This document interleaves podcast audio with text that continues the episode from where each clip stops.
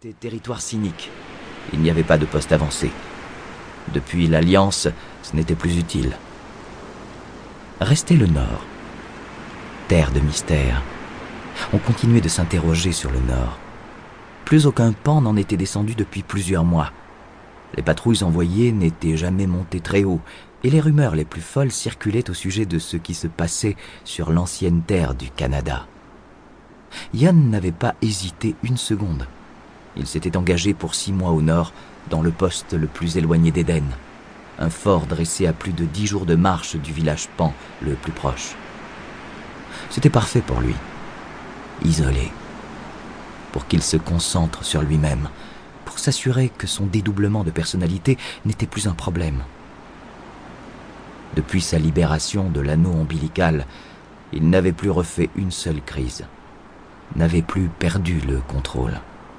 Pourtant, il continuait d'en craindre les effets. Parfois, il se réveillait en pleine nuit, le souffle court, persuadé d'avoir manqué une partie de la journée passée et que son autre avait pris le contrôle. Mais après vérification, rien de tout cela n'était advenu. Comme si la force du traumatisme l'avait guéri. À quel prix? Les cauchemars, eux, revenaient souvent. Et Yon savait qu'il en était de même pour tous ceux qui avaient porté un anneau cynique au nombril. Les nuits n'étaient plus pareilles. Ils avaient toujours peur. Peur que ça puisse recommencer un jour. Alors? demanda Gavan. Yon sursauta. C'est aussi animé que d'habitude, dit-il en se reprenant. J'ai vu passer une bande de loups juste après l'aurore et depuis, euh, bah rien. Ce serait bien de préparer une sortie, qu'en penses-tu? Ça nous réchaufferait.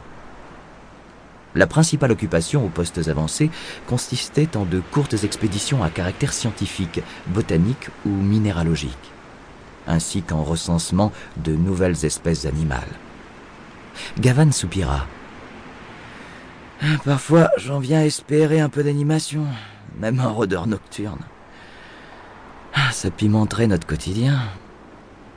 Le visage de Yon s'assombrit. Me dis pas ça. Les rôdeurs nocturnes, ça ne pimente rien du tout. À cinq, on tiendrait pas la nuit. Gavan haussa les épaules. Ouais, je parlais comme ça, c'est juste qu'on s'ennuie ici. De toute façon, il y en a plus au nord. Ils sont tous partis. Tu crois que ça va durer pendant six mois? Je l'ignore. Au moins, quand c'était la guerre avec les adultes, on n'avait pas le choix. Fallait être vigilant. Bon, je dis pas que je regrette cette époque, hein. entendons-nous bien, mais maintenant, j'ai l'impression qu'on s'endort. L'alliance avec les cyniques avait été signée trois mois plus tôt, et la vie entre les deux peuples s'organisait peu à peu, chacun chez soi.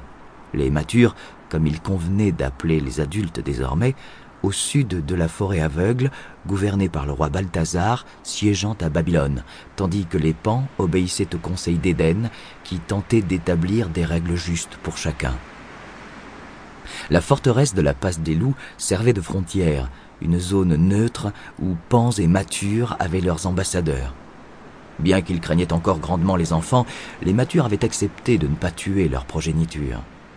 Balthazar tentait de réconcilier ses congénères avec la notion d'amour. Les femmes accouchées et effrayées par ces nourrissons si différents, pas encore prêtes à les assumer, elle les confiait aux pans qui se chargeaient d'eux. En échange, les pans qui arrivaient à âge mûr, ceux qui ne se sentaient plus à leur place parmi les enfants, étaient accueillis par les adultes et intégrés dans la société mature. C'était en définitive une bien curieuse civilisation que celle-ci, où les enfants élevaient d'autres enfants et où les adultes vivaient en repli, craintifs. Tous le savaient, il faudrait du temps pour que l'harmonie devienne possible. Quand peut-on espérer la venue d'un nouveau long marcheur? demanda Gavan. Le dernier est passé il y a un mois et demi, donc le suivant devrait plus tarder. En général, il en vient euh, toutes les six semaines. J'espère qu'il aura plein de nouvelles à nous raconter sur Eden et tout ça.